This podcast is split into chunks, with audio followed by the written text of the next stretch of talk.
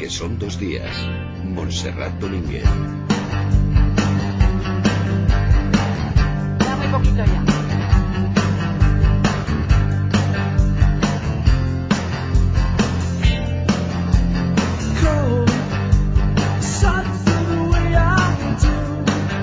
Pasan 11 minutos de las 11 de la mañana, de las 10 si nos están escuchando desde Canarias.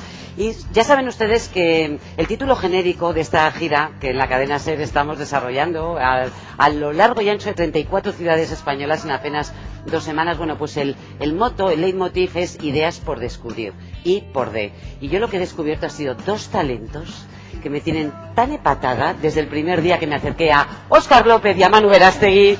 ¿Qué tal, queridos? Bueno, ¿qué Muy bien, buenos ¿Cómo días. estáis? Qué bien. Hombre, Manu, hombre, talentos ha dicho. ¿eh? sigo ¿Has aprendiendo. Sí, porque ideas no tengo muy claro que tengáis muchas. Las justas. Pero las pocas que tenéis, qué bien las vendéis, queridos. Has Hombre, visto, esto es desfachatez más que otra cosa. ¿Qué tal, Verástegui? ¿Cómo estás? Muy bien, estupendamente. Qué bien Así te veo en Sevilla, qué bien te veo con esa corbata de lunares. Me he puesto lunares, he dicho, estamos en Sevilla, tendré que hacer un pequeño homenaje, ¿no? Oscar López. Yo Porque no no lunares. porque no he encontrado una corbata de Faralae, tío, si no. No, Oscar López viene hip hopero, que nos ha Sí. contado el alcalde que esta es también la cuna, no solo de la wiki, sino la cuna Bueno, del hip Sevilla hop. es la cuna de muchísimas cosas. ¿eh? Ya te digo. Pedazo te ciudad, digo. qué bien se lo pasa uno y qué bien se cena. Oh, ¿Eh, mío, sí, y qué largo. Ha pasado una noche, pobre. Déjenme que les diga que mientras ellos yo estaba trabajando. Y entonces estuve leyendo con muchísima atención el País Semanal, que en muchas ciudades lo, lo encuentran ya con el periódico, el, el magazine, el colorín, como quieran llamarlo, con un macro reportaje. 48 horas con Mario, se llama Un avance editorial, el del sueño del Celta, el próximo libro de Mario Vargas Llosa que edita Alfaguara, con unas fotos impresionantes de la historia que él, que él cuenta. Y es un reportaje que firma nuestro colaborador, compañero y querido Juan Cruz, pero claro, tiene un valor único porque son 48 horas posteriores a la entrega del premio Nobel a Mario Vargas Llosa y compartiendo con él, con su familia en Nueva York, eh, bueno, todos los minutos posteriores y las horas posteriores a un momento tan importante. Yo cuando sea mayor quiero ser como Juan Cruz, porque esto es un privilegio realmente. ¿eh? Omnipresente. En todos los sitios es Dios. Sí, total, se de la ubicuidad. La verdad es que para mí lo más interesante del reportaje, bueno, o de las cosas más interesantes es precisamente la cotidianidad y ver cómo la familia reacciona ante, ante la entrega de este, Claro. de este premio, ¿no? Ver la reacción de los hijos, de la mujer, lo que hacen, las primeras frases, lo que comentan los nietos, por ejemplo. Yo creo que es la parte más emotiva del reportaje. Yo que, que también lo leí ayer en vez de cenar, no sé si te acuerdas. Antes del segundo plato. Entre el primero y el segundo. me gusta mucho cómo está contado precisamente a través de la familia, Claro. ¿no? No centrado en, en Mario Vargas Llosa mm, exclusivamente, sino todo contado a través de los hijos y los nietos.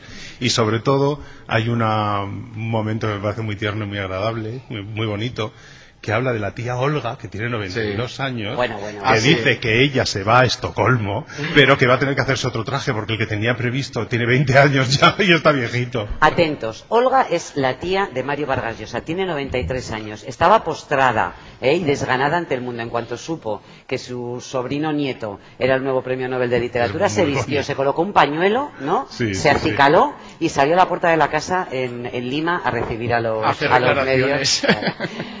Que salude porque teníamos previsto una entrada con un poco más de suspense, pero hablando de Mario Vargas Llosa, yo no puedo dejar de pedirle su, opinión porque sé que se conocen, que se respetan, que se quieren y que han tenido la ocasión em, de compartir ese cariño y ese respeto mutuo a nuestra invitada esta mañana en el Club de Lectura, Carmen Posadas, para quien pido un fuerte aplauso y mucho cariño para ella, que viene con libro y luego hablaremos de él. ¿Qué tal, Carmen? Buenos días. Hola, buenos días. ¿Cómo estás? Una uruguaya y un peruano que recibe el eh, Premio Nobel de, de Literatura. ¿Cómo lo sentiste tú? Pues para, para mí fue una gran, gran alegría, porque aparte que lo admiro mucho como escritor, conmigo ha sido muy generoso. Bueno, conmigo y con cantidad de escritores, porque esto tampoco es tan habitual, ¿sabes? Hay, hay escritores que son magníficos escritores y que luego como persona dejan un poquito que desear.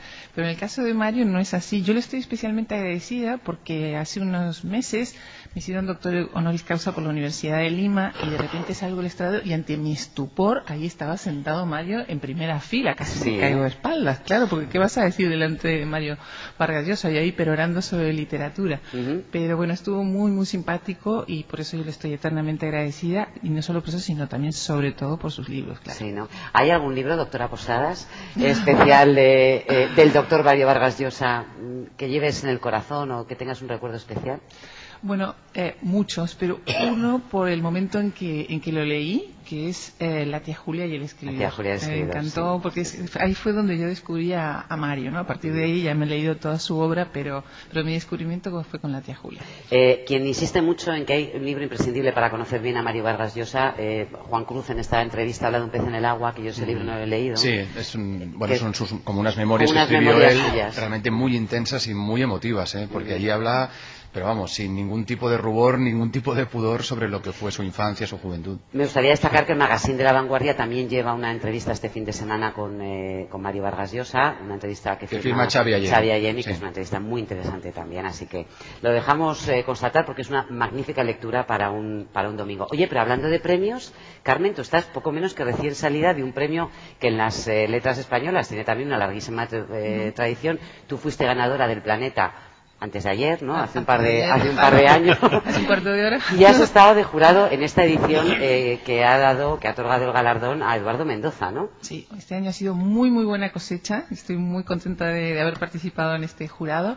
La novela es magnífica, además con el sentido del humor eh, de, de Eduardo, y luego tiene todos los ingredientes para llegar a un público muy variado, ¿no? Entonces, a- eh, como si fuera una receta de cocina, los ingredientes son un personaje histórico que además mm, bastante valiente porque hablar de José Antonio Primo de Rivera a estas alturas es, es com- comprometido como mínimo después tiene una intriga un cuadro de Velázquez que no sabemos si es falso o es verdad eh, un trasfondo histórico y una historia de amor ¿qué más se puede O pedir? sea que Y te- todo Lo tiene todo. Atentos a la exclusiva, porque es que Carmen Posada se ha leído la novela, Claro. ¿eh? algo que el resto de los mortales no hemos podido hacer porque todavía, Todavía no no está.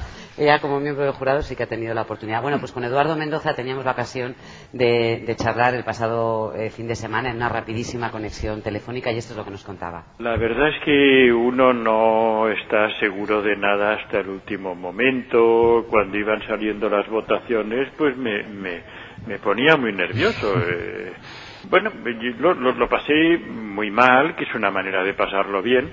Mm, Siempre lo había visto desde la barrera y cuando estás ahí eh, enfrentado a la situación real, pues es otra cosa.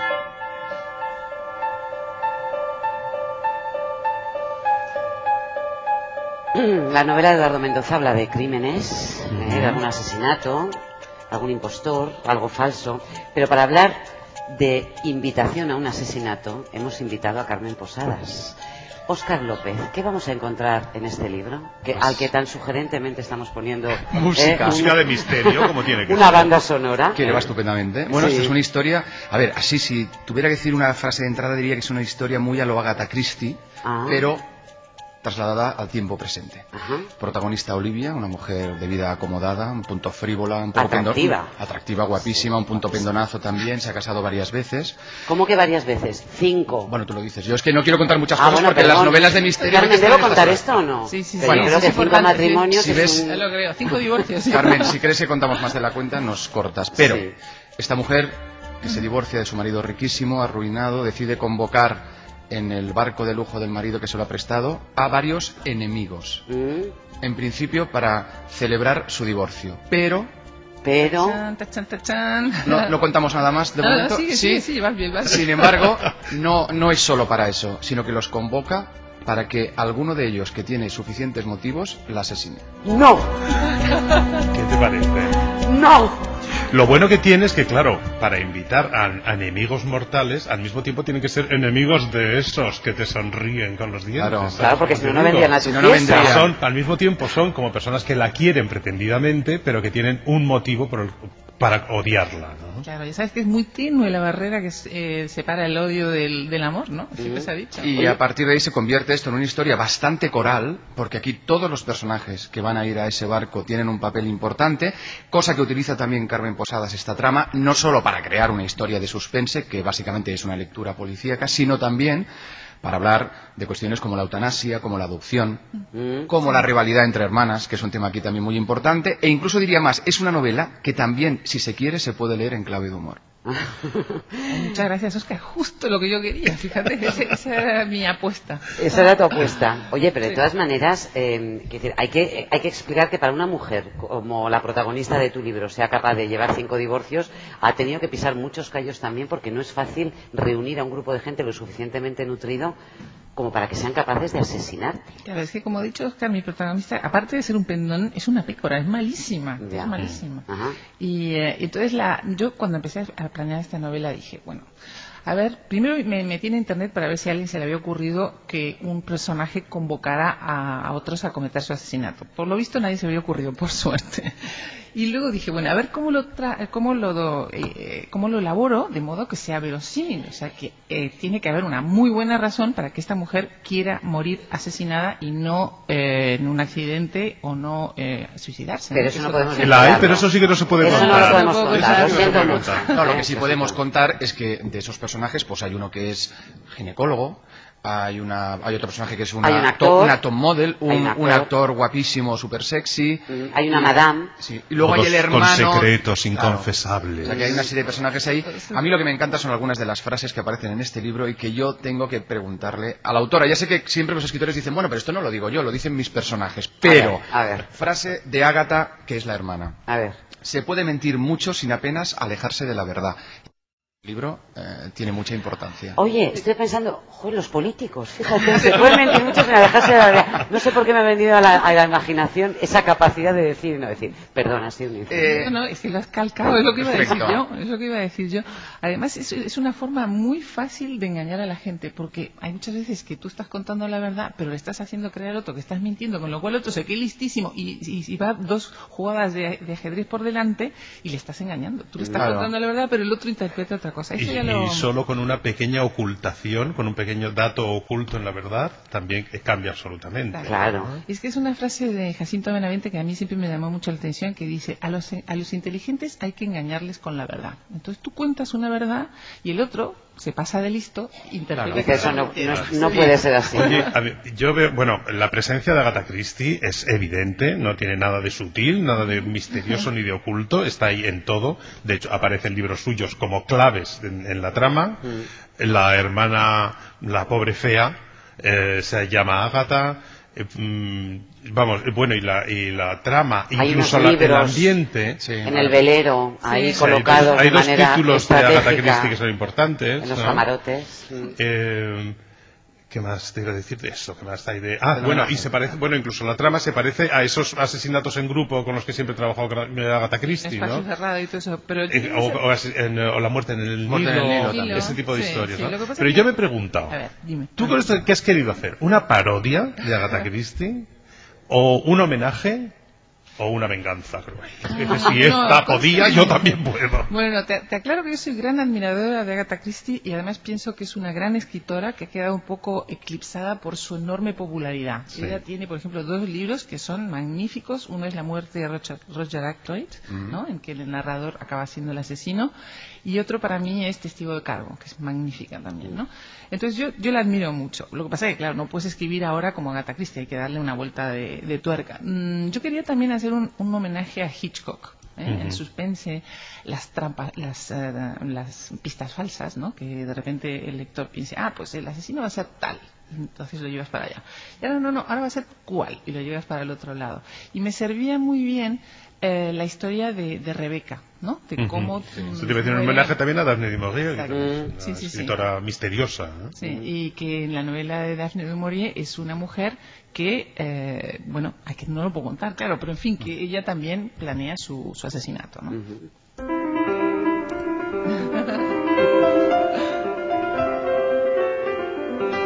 ¿Te has sentido un poco como Jessica Fletcher escribiendo un crimen a la hora de, de hacer esta invitación a un asesinato? Me he divertido mucho y además es gracioso porque mientras escribía yo tenía este soniquete en mi teléfono, o sea, ¿Ah, que sí? lo tenía muy. ¿Así? Ahora me he comprado otro más superatómico y ya no lo puedo tener, pero Ajá. sí, de, de la, la- la escritura de este libro estaba ahí. Es curioso además porque la, la galería de personajes de invitación a un, a un asesinato de Carmen Posadas tiene un poco una radiografía de lo que es no sé si la sociedad actual, pero desde luego lo que vemos en las páginas del colorín, lo que se esconde detrás de, esa, de esa gente que no todos son triunfadores, pero algunos de ellos son personajes que tienen una relación permanente con el, con el con tal, y te das cuenta todo lo que hay detrás o por lo menos tú has pretendido abrir un poco las, eh, las cortinas y hurgar en lo que hay detrás de tanto glamour aparente, ¿no?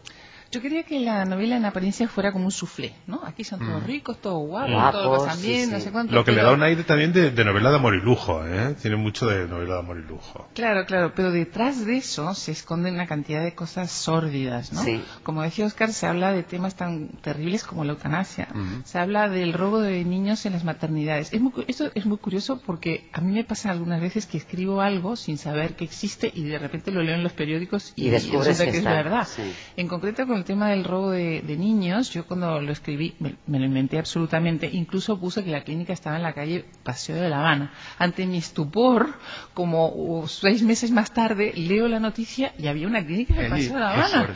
Por suerte estas cosas esotéricas solo me pasan en los libros, en la vida real, porque si no me daría mucho miedo. Pero sí, sí, sí. ¿Eres esotérica? No, para nada, no, no, no, ¿Sabes que aquí tenemos un fantasma? Ah, sí, Sí, por cierto, ¿lo ha visto alguien? Le voy a preguntar al público que nos acompaña, muchos de ellos desde primera hora de esta, de esta mañana y yo se lo agradezco. ¿Alguien ha tenido ocasión de ver a nuestra monja fantasma por aquí? ¿No? Vaya, qué decepción. Yo no he perdido la esperanza de que aparezca. la buscaré luego aquí detrás. ¿Tú, la buscas luego? Pero creo que, tengo entendido que es que no es aquí la monja fantasma, ¿no? Que es en el... El parlamento. No, que no, que no, que es aquí en el. O a lo mejor es que Badacapayagua, las monjas son muy andariegas, todas, fantasmas o no.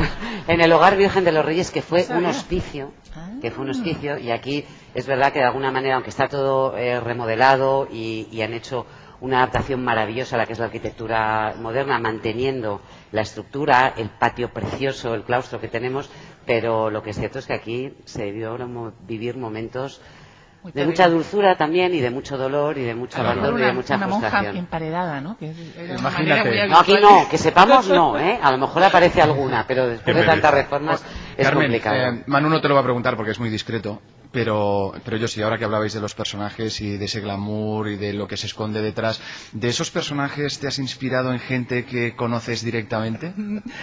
Pues mira, sí, hay dos que, que los conozco bastante bien, los otros los conozco de referencias, pero he tratado de camuflarlo un poquito para que no se note.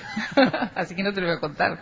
Bueno, danos alguna pues pista más. Bueno, te voy a contar uno que es público. A ver. Uno que es público. Yo cuando eh, inventé, hay un actor, ¿no? Hay un actor que, que, bueno que tiene como tendencias homosexuales pero no lo puede contar porque si no se arruinaría su carrera que es una cosa que a mí siempre me sorprendió mucho no hay eh, profesiones que son muy liberales como por ejemplo los actores pero sin embargo no puedes confesar una, una inclinación sexual porque te quedas sin, sin sin trabajo, ¿no? Ah. A, James Bond no puede ser no puede ser gay, queda fatal, ¿no? Y, no Eso le pasa a muchos cantantes también cantantes de grupos pop, grupos jóvenes porque, que tienen, porque tienen los, los, fans. El fenómeno fans, y entonces tienen que estar como ser muy, muy monos para las chicas, pero no para los chicos, ¿no? Una cosa curiosa. entonces hay un personaje, hay un actor nacional e internacional eh, internacional, pero como no tengo, no, no, es, una sospecha, así que no lo puedo. No, puede, no lo puede decir. Pues otro atractivo para leer el libro. A ver, lo que no es una sospecha es esta, esta frase que os comentaba yo antes, que hay varias en el libro que a mí me interesan especialmente, y esta le va a gustar a Monse, porque la dice doña Cristina, y dice, los hombres, incluso los más inteligentes y triunfadores, o mejor dicho, Precisamente estos son criaturas frágiles, vanidosas y sobre todo dependientes. Esto me recuerda a Rocío Jurado, una, una canción que el otro día utilizamos para ilustrar eh, los, insultos. Sí. ¿Y por qué me gusta a esa frase? Bueno, para que de meterse con los hombres. ¿Te, has, sentido mal en alguna ocasión conmigo? Perdón, un momento, vamos a, establecer una pausa. En un botón de pausa. ¿Te Oscar, ¿te sientes mal conmigo? No, me siento cuidado por ti, pero en alguna ocasión sí que has ¿Tienes alguna pega, alguna duda? Ninguna, y menos en público. Si hasta desde el Barça, hasta desde el Barça y te soporto. Tú también eres del Barça igual que yo. bueno, ya son dos. Voy a, voy a dar a la bebida. Ya son dos. No hacer nada. bueno, siendo líderes no me importa que seáis del Barça, eh, todo lo que queráis. Esa música, Juan. Probablemente ya de mí te has olvidado y sin embargo yo te seguiré esperando. No me he querido ir para ver si algún día que tú quieras volver me encuentres todavía. Mira, Carmen, esta canción es para ti porque sabemos que te gusta mucho y te voy a dejar un minutito, de un par de minutos, para que pienses en otro libro para recomendarnos, porque Manu y Oscar ya tienen preparadas sus recomendaciones, pero me gustaría que Pues tú sí. también, ya que has venido hasta, hasta aquí, nos recomiendes algo que hayas leído recientemente y que te haya parecido interesante. Así que venga, Manu. ¿Empiezo yo mismo? Sí, Venga. ¿os puedo pedir brevedad para variar? No. bueno, puedes pedirla, pero a ver Pero con lo que haremos lo que nos dé queramos. la gana. Bueno, da igual. Prepara el corte de micrófono, Arana. No querido. me, no me distraigas, Majete. Venga. Eh, Yo quiero recomendaros hoy un libro que se llama Un matrimonio de provincias de la marquesa Colombi, Sí. eh, eh, publicado por contraseña ahora. Es un libro escrito en 1885 que luego rescató Italo Calvino Sí. eh, y que, por ejemplo, Natalia Ginsburg dijo que había sido su libro de cabecera durante un montón de años y uno de los libros que le habían empujado a ella a escribir. Es una historia de una mm, chica de buena familia de provincias en el norte de Italia que tiene pues todos los sueños y todas las fantasías sobre el amor que tienen las muchachas a esa edad y que con el tiempo descubrirá que el amor en la vida real no es como uno se lo imagina, lamentablemente. O sea que hay que seguir imaginando, desde luego. Eh, es un poquito como una especie de Madame Bovary. Em, De provincia. Bueno, de- también sí, de de- provincia, sí, de Madame provincia, pero menos, sí. menos trágica. Eh, el- la protagonista de este libro lo lleva con mucha más alegría y a pesar de que su matrimonio es desgraciado y su vida, que no nada más empezar, el principio es demoledor. Te dice, "Nun- creo que nunca ha habido una vida más monótona y más aburrida que la mía. Es tremendo. Y esta tristeza dura, está a lo largo de toda la novela y sin embargo la novela es muy optimista y muy divertida. Un matrimonio de provincias de la marquesa eh, Colombi. ¿Y tú, Oscar, qué Luego nos traes? que yo me enrollo. Sé breve, sé breve. Me Oscar. enrollo. No, espera, Bueno, yo os que coja- traigo todo lo que se llevó el diablo de Javier Pérez Andújar. Es una apuesta literaria magnífica que habla sobre las misiones pedagógicas. Hay gente que no sabe lo que eran. Eran unas misiones culturales que se llevaron a cabo durante la Segunda República con la intención de llevar el teatro, el cine, la música, los libros a esos pueblos perdidos de la, de la mano de Dios. Se coge una de esas misiones que va a un pueblo de Zamora y a partir de ahí se estructura toda una historia muy picaresca con unos personajes fascinantes. Es realmente una- un homenaje a la cultura popular, un homenaje al cómic, Ajá. es un homenaje a todas esas leyendas y cuentos tradicionales que están desperdigados por los pueblos, con una trama deliciosa y muy inteligente. Todo lo que se llevó el diablo de Javier Pérez de Andújar. Se enrolla, cierto, pero es interesante has citado- no, hoy no se enrolla nada. Hoy Nada, está muy bien, muy bien, bien. Oscar, muy bien. Escucha, has citado a Italo Calvino. Sí. Y es el protagonista de nuestro próximo club de lectura con los oyentes. Déjame que se lo recuerde. Habíamos quedado en leer el, el varón rampante, Rampante, pero lo dejamos también a gusto del consumidor. Como Italo Calvino tiene otras obras muy interesantes para volver sobre, sobre ella. El primer fin de semana de noviembre, el 6 de noviembre, charlaremos de, de Italo Calvino y de su varón rampante. Carmen, ¿qué nos recomiendas tú? A ver, bueno, después de haber hablado muy bien del libro de Mendoza, voy a hablar muy bien del libro de la finalista. ¿Ah, sí? Porque- sí, sí, Porque también lo has leído, por claro. eso te digo que este año ha sido muy buena cosecha. Ujú. Ella se llama Carmen Amoragas. Sí. Es una novela que yo cuando comencé a leer le dije, ahí va, esto no me va a interesar nada. Porque es una mujer que está en coma y empieza a hablar con su madre. O más bien dicho, la madre empieza a hablar con la, con la chica que, que está en coma. Y a mí esta cosa del buenismo me carga muchísimo. Pero sin embargo, no hay nada de buenismo. No hay nada de esta cosa sensiblera que está tan de moda ahora. Es muy inteligente y tiene mucho sentido el humor. Pues con Carmen Amoragas hablamos también eh, la pasada semana, pero me alegra escuchar eh, a alguien que ha leído el libro. Bueno, si le habéis dado el premio como finalista, por alguna razón será. Carmen Posadas, muchísimas gracias por estar con nosotros esta mañana aquí en Sevilla. Y recuerden, invitación a un asesinato, el que plantea nuestra escritora y doctora, eh, para pasar un rato fascinante, entretenido, en plan Agatha Christie. Muchas gracias, Carmen. Un aplauso muy fuerte para ella. Como no, Oscar López, también para ti por venir hasta aquí. Eh, veo en mi tierra.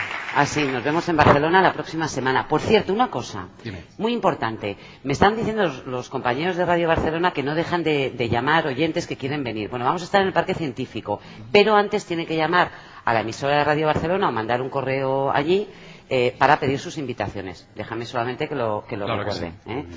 Un beso, Oscar. veo allí. Manu, no te vayas. Aquí me quedo. Tenemos un impostor. Entre nosotros. Sí, fantasma no hemos encontrado, pero un impostor sí. Mm, siempre ¿eh? los hay. Pero le vamos a desenmascarar. Venga. ¿De acuerdo? Venga, hasta ahora mismo.